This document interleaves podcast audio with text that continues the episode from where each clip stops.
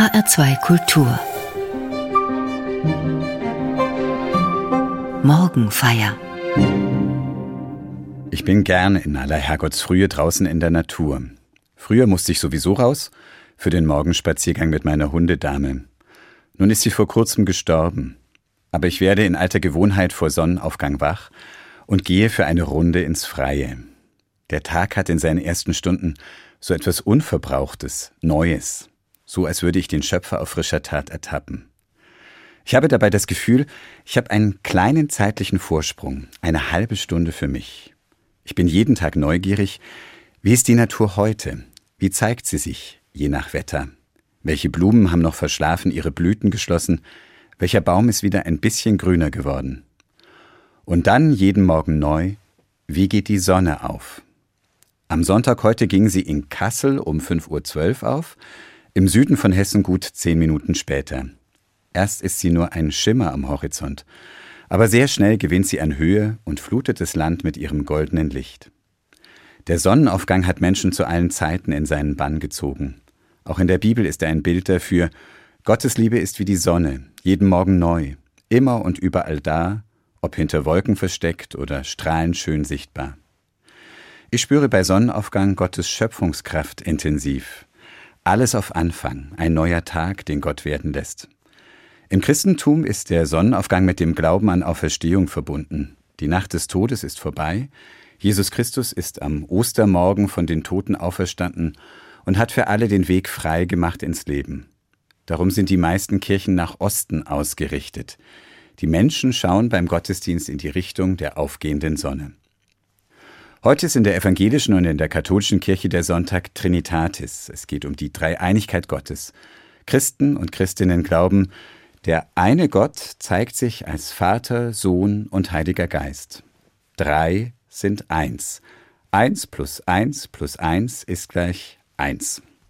Mathematisch ergibt das keinen Sinn, aber beim Sonnenaufgang leuchtet mir das ein. Die Sonne ist der eine Himmelskörper, aber ich kann sie dreifach wahrnehmen. Zum einen als der leuchtende Fixstern, die Quelle des Lichts in unserer Galaxie.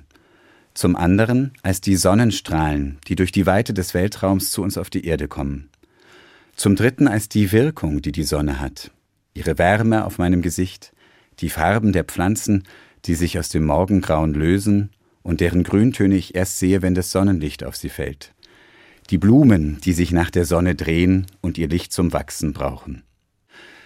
Das sind natürlich alles Phänomene, die sich rein naturwissenschaftlich beschreiben lassen, ich staune trotzdem jeden Morgen neu darüber, und ich verbinde es mit meinem Glauben, Gott wirkt in der Welt und in meinem Leben. Gott wirkt dreifaltig als Schöpfer, Jesus Christus und Gottes Geistkraft, wie die Sonne, ihr Strahlen und ihr Licht auf meinem Gesicht.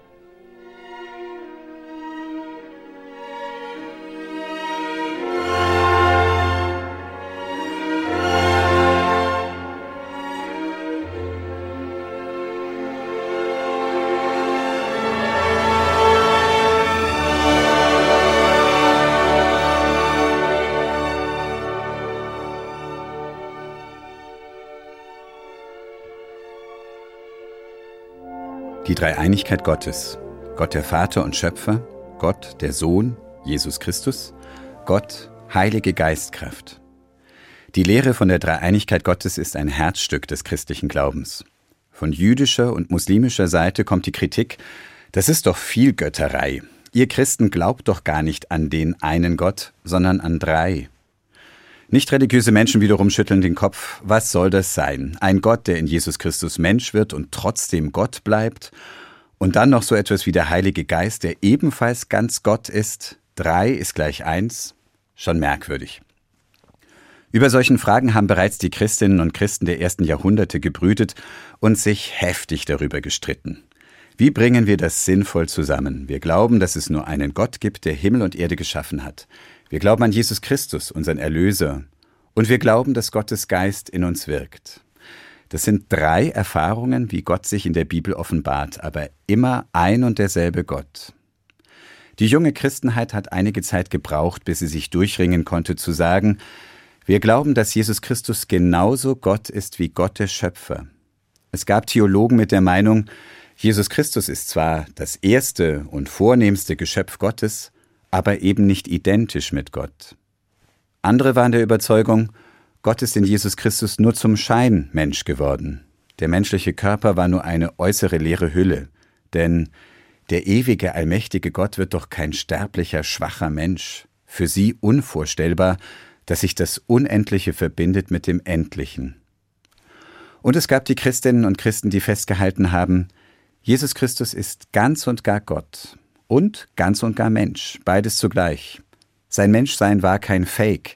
Jesus hat ganz und gar gelebt und viel gefeiert, so steht es in der Bibel. Jesus hatte echte Todesangst in der Nacht, als er verhaftet und verurteilt wurde. Es war kein Passionsspiel, sondern echtes Leid, das Jesus am Kreuz erlitten hat. Und er ist wirklich am Kreuz gestorben. Aber Jesus Christus war auch Gott. Gott hat sich ganz und gar mit ihm identifiziert, bis hin zum Tod am Kreuz. Ich verstehe das so. Es gibt keinen Ort, keine Situation, in der Gott fern von mir ist. Selbst im tiefsten Leid ist Gott ganz und gar bei mir. In Jesus Christus ist Gott bis in den Tod hineingegangen. Selbst im Sterben ist Gott an meiner Seite und führt mich durch den Tod in das Licht der Ewigkeit hinein. Darum, Jesus Christus muss wahrer Gott und wahrer Mensch sein. So hat er den Himmel auf Erden gezeigt und den Weg in den Himmel gebahnt. Und mit seiner Himmelfahrt ist Jesus Christus nicht einfach weg. Sein Geist, Gottes Geistkraft, wirkt weiter. Gott ist präsent in uns und in der Welt. Über diese unterschiedlichen Vorstellungen, wer Jesus Christus für sie ist, erstes Geschöpf, Gott in einem Scheinleib oder wahrer Gott und wahrer Mensch, darüber haben sich die Christen und Christinnen kräftig gefetzt. Davon mehr nach der Musik.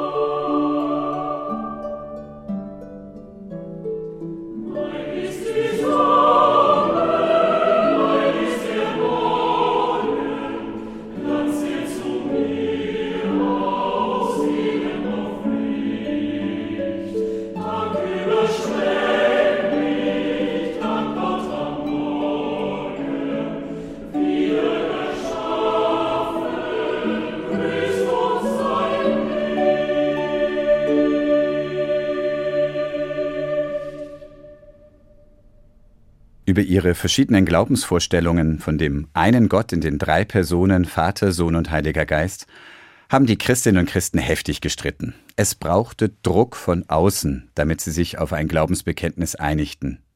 Dieser Druck kam im vierten Jahrhundert von Kaiser Konstantin. Er hat die Christenverfolgung im Römischen Reich beendet. Mehr noch, er machte das Christentum zu einer privilegierten Religion. Aber dafür konnte Kaiser Konstantin keinen Streit unter den Christen gebrauchen. Er wollte Einigkeit, auch in Glaubensfragen. Deshalb hat er alle Bischöfe aus seinem römischen Reich zu einem Konzil nach Nicäa eingeladen. Das ist heute das türkische Iznik und liegt in der Nähe von Istanbul, vormals Konstantinopel.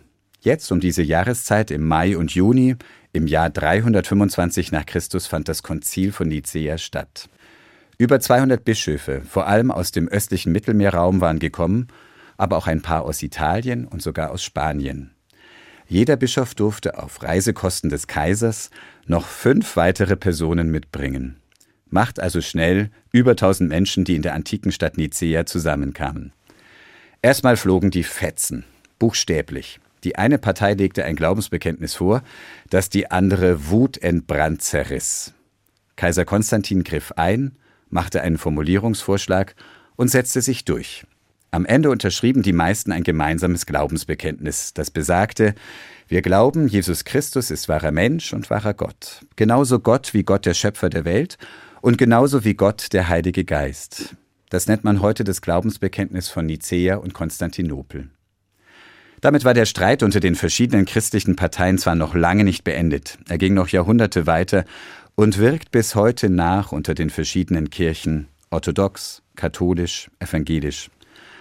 Außerdem ist das Konzil von Nicäa der Anfang der oft unheiligen Allianz zwischen Kaiser und Kirche. Geistliche und weltliche Macht haben sich seither immer wieder gegenseitig instrumentalisiert. Umso mehr staune ich, was für ein schönes Glaubensbekenntnis dabei herausgekommen ist. In meinen Ohren klingt es wie ein Hymnus, ein Lobgesang auf Gott, der den Menschen als Schöpfer, Erlöser und Geist begegnet und ganz nahe ist. Das Glaubensbekenntnis von Nicäa fängt mit Wir an. Wir glauben. Es geht um das, worauf ich als Einzelner vertrauen kann und was mich zugleich mit anderen zu einer Gemeinschaft verbindet.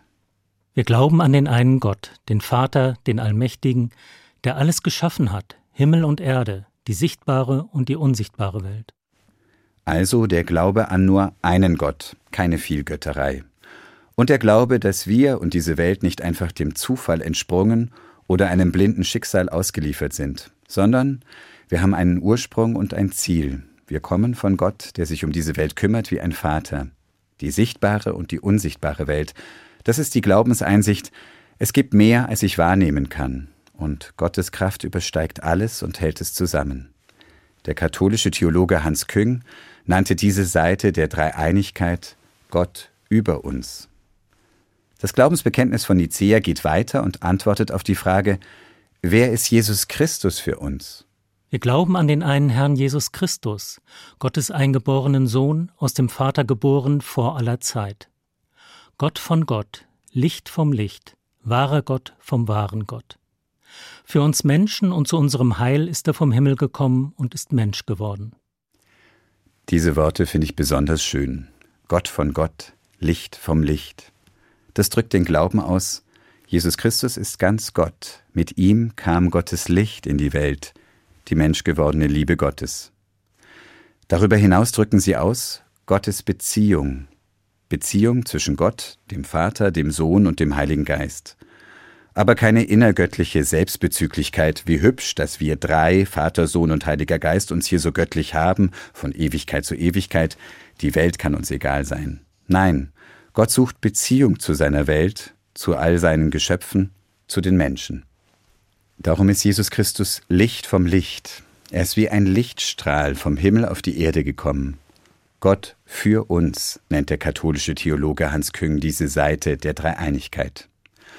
Und schließlich der Heilige Geist im Glaubensbekenntnis von Nicäa und Konstantinopel.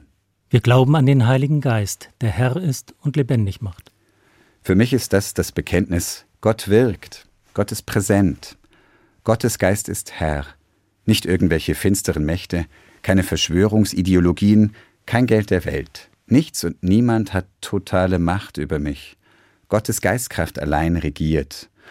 Und die macht mich nicht zum Objekt ihrer Willkür, sondern sie macht lebendig. Gott in uns. So nennt Hans Küng Gottes Geistkraft. Gott von Gott, Licht vom Licht. Für mich klingt das in allen Sprachen schön. Auf Griechisch Theon ek tiu, Phos ek photos. Auf Latein Deum de Deo, Lumen de Lumine. So singt es der Chor in der Messe in Es-Dur von Franz Schubert.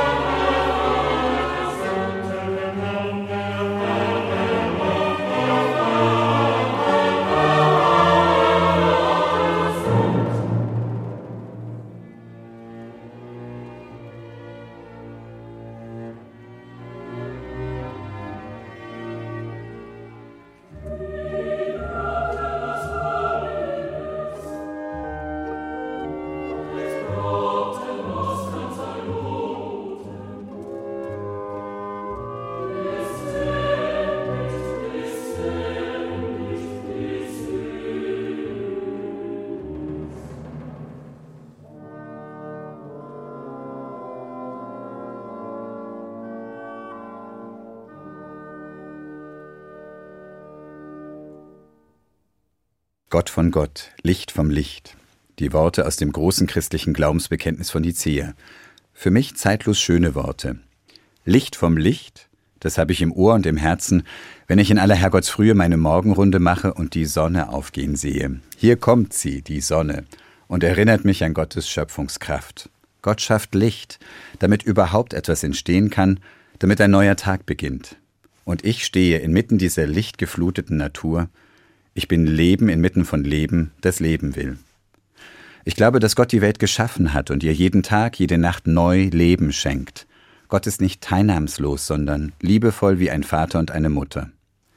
Das Glaubensbekenntnis sagt, wir glauben an Gott, den Allmächtigen. Ich für mich formuliere, der in allem Mächtige. Denn ich erkenne nicht überall seine Allmacht. Dafür gibt es zu viel Lieblosigkeit, menschliche Grausamkeit und Naturkatastrophen, für die ich keinen Grund finde. Aber ich halte daran fest, am Ende setzt sich Gottes Liebe durch. Sie ist in allem mächtig und hinterlässt schon jetzt ihre Zeichen und Spuren. Und ich werde Gottes Liebe einmal ganz und gar sehen und erfahren, das hoffe ich.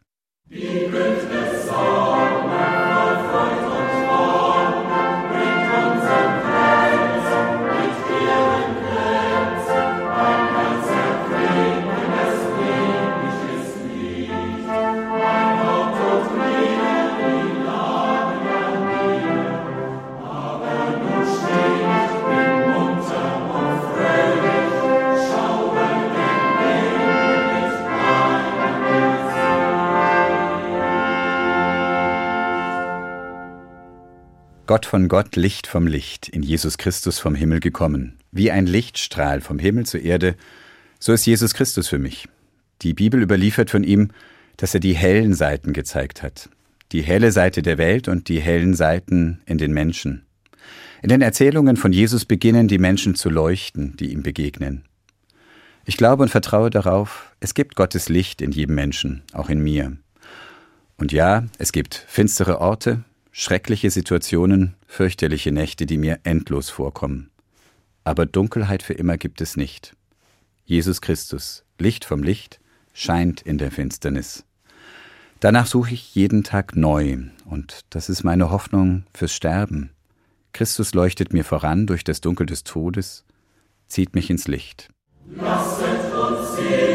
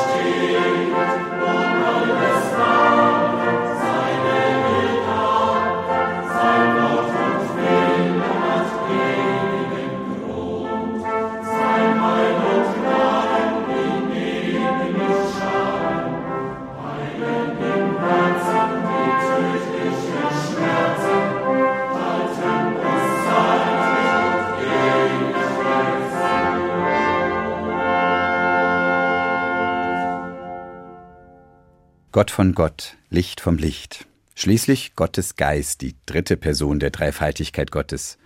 Ich verweile noch einmal beim Sonnenaufgang, die Sonne, ihr Strahlen und schließlich ihr Licht auf meinem Gesicht. So verstehe ich Gottes Geistkraft, wie die Wärme der Sonne auf meinem Gesicht, die Wirkung Gottes in meinem Leben, nicht nur in meinem, sondern genauso im Leben der anderen und in Verbindung mit ihnen. Im vergangenen Jahr Seit der Pandemie ist mir Gottes Heiliger Geist besonders wichtig geworden. Er war vorher oft abstrakt für mich, aber jetzt habe ich erlebt, es gibt Verbindung untereinander auch über räumliche und zeitliche Distanz hinweg. So viel körperlichen Abstand ich halten musste und weiterhalten muss, so nahe waren und sind mir viele. Durch die sozialen Medien, per Brief, am Telefon, in Videokonferenzen. Manchmal wirkt es, als flögen die Gedanken und Gebete füreinander von Herz zu Herz. Das kann man natürlich auch rein zwischenmenschlich und innerweltlich beschreiben. Für mich ist es die Wirkung von Gottes Geist. Die Dreieinigkeit Gottes, der eine Gott zeigt sich als Schöpfer, als Erlöser Jesus Christus, als Geistkraft, die untereinander verbindet. Gott über uns, Gott für uns, Gott in uns. Immer und überall, wie die Sonne, wie ihr Strahlen, wie ihr Licht auf meinem Gesicht.